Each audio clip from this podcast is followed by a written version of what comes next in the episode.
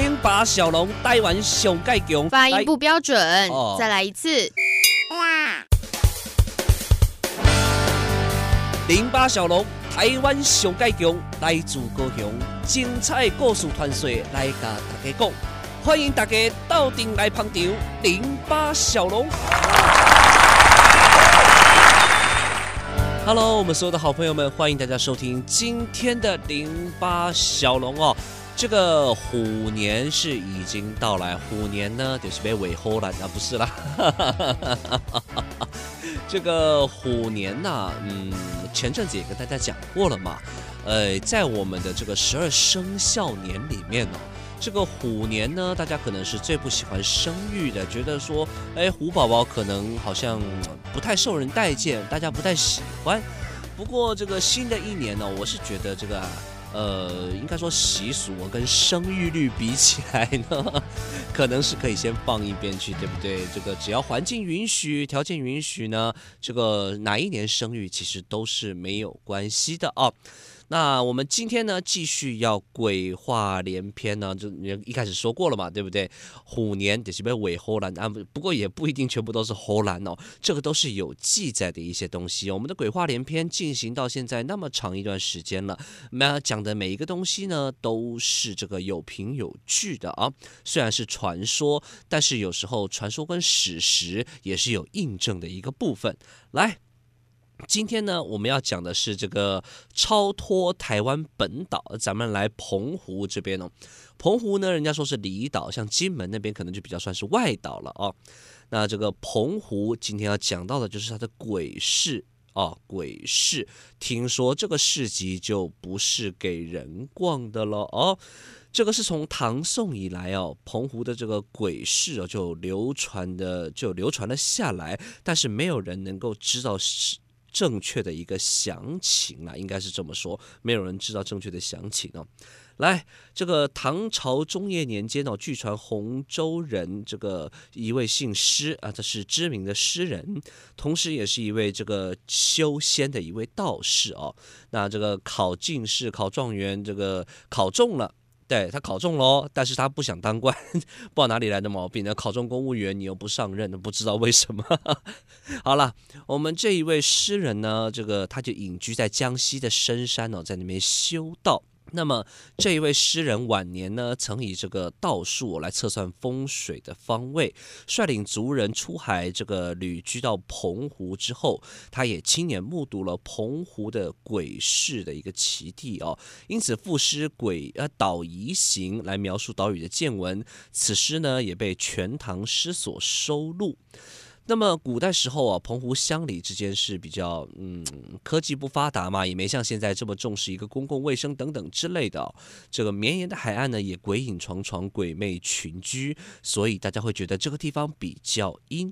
所以奇异的地景鬼市呢，这个说法就油然而生，就是说呃，这个阴间的好朋友们交易买卖的地方，所以就是鬼市啊，大家是这么说的，嗯。那这个岛夷行这一个诗里面呢，也叙述到了哦，就是可能说，哎，里面呢这个有鬼市哦，这个可以进行交易。呃，当然这个诗是这么说的：新造海边多鬼市，岛夷居处无乡里。黑皮年少学采珠，手把生息照咸水。我不知道这个这个。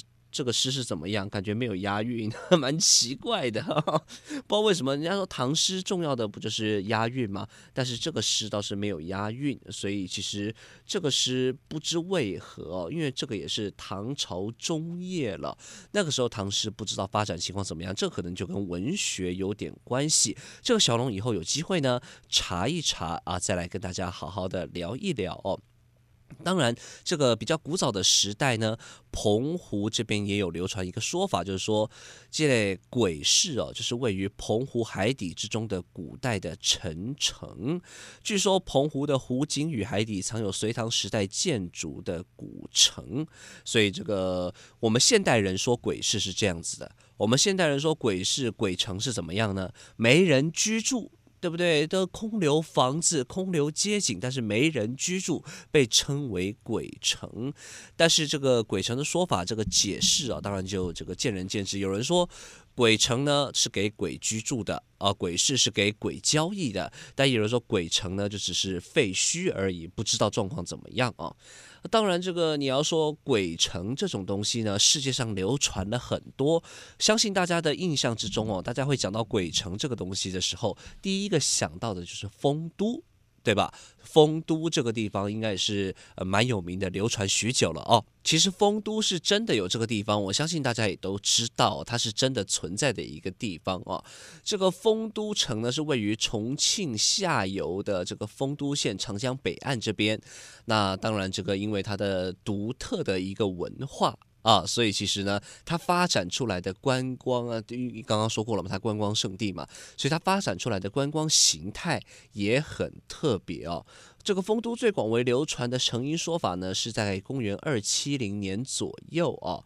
这个有一个人呢啊，这个相传呐、汉朝说这个时代有两位方士，汉朝说两位方士，方士是什么？就是修仙的人嘛啊。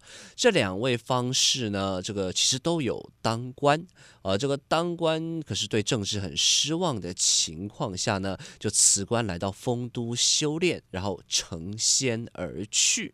所以呢，这个丰都鬼城的文化呢，自此一代一代的流传，加上像《西游记》啊、《聊斋》等等哦，还有这个巴蜀之地的传统文化做一个结合，丰都的鬼城文化就是这么来的。它里面的观光也很特别。啊，这个鬼城以各种地府的建筑跟造型哦，非常的著名，像是天子殿、王死城、奈何桥、黄泉路、望乡台等等哦，显示阴间的这个风格的一个建筑，所以其实。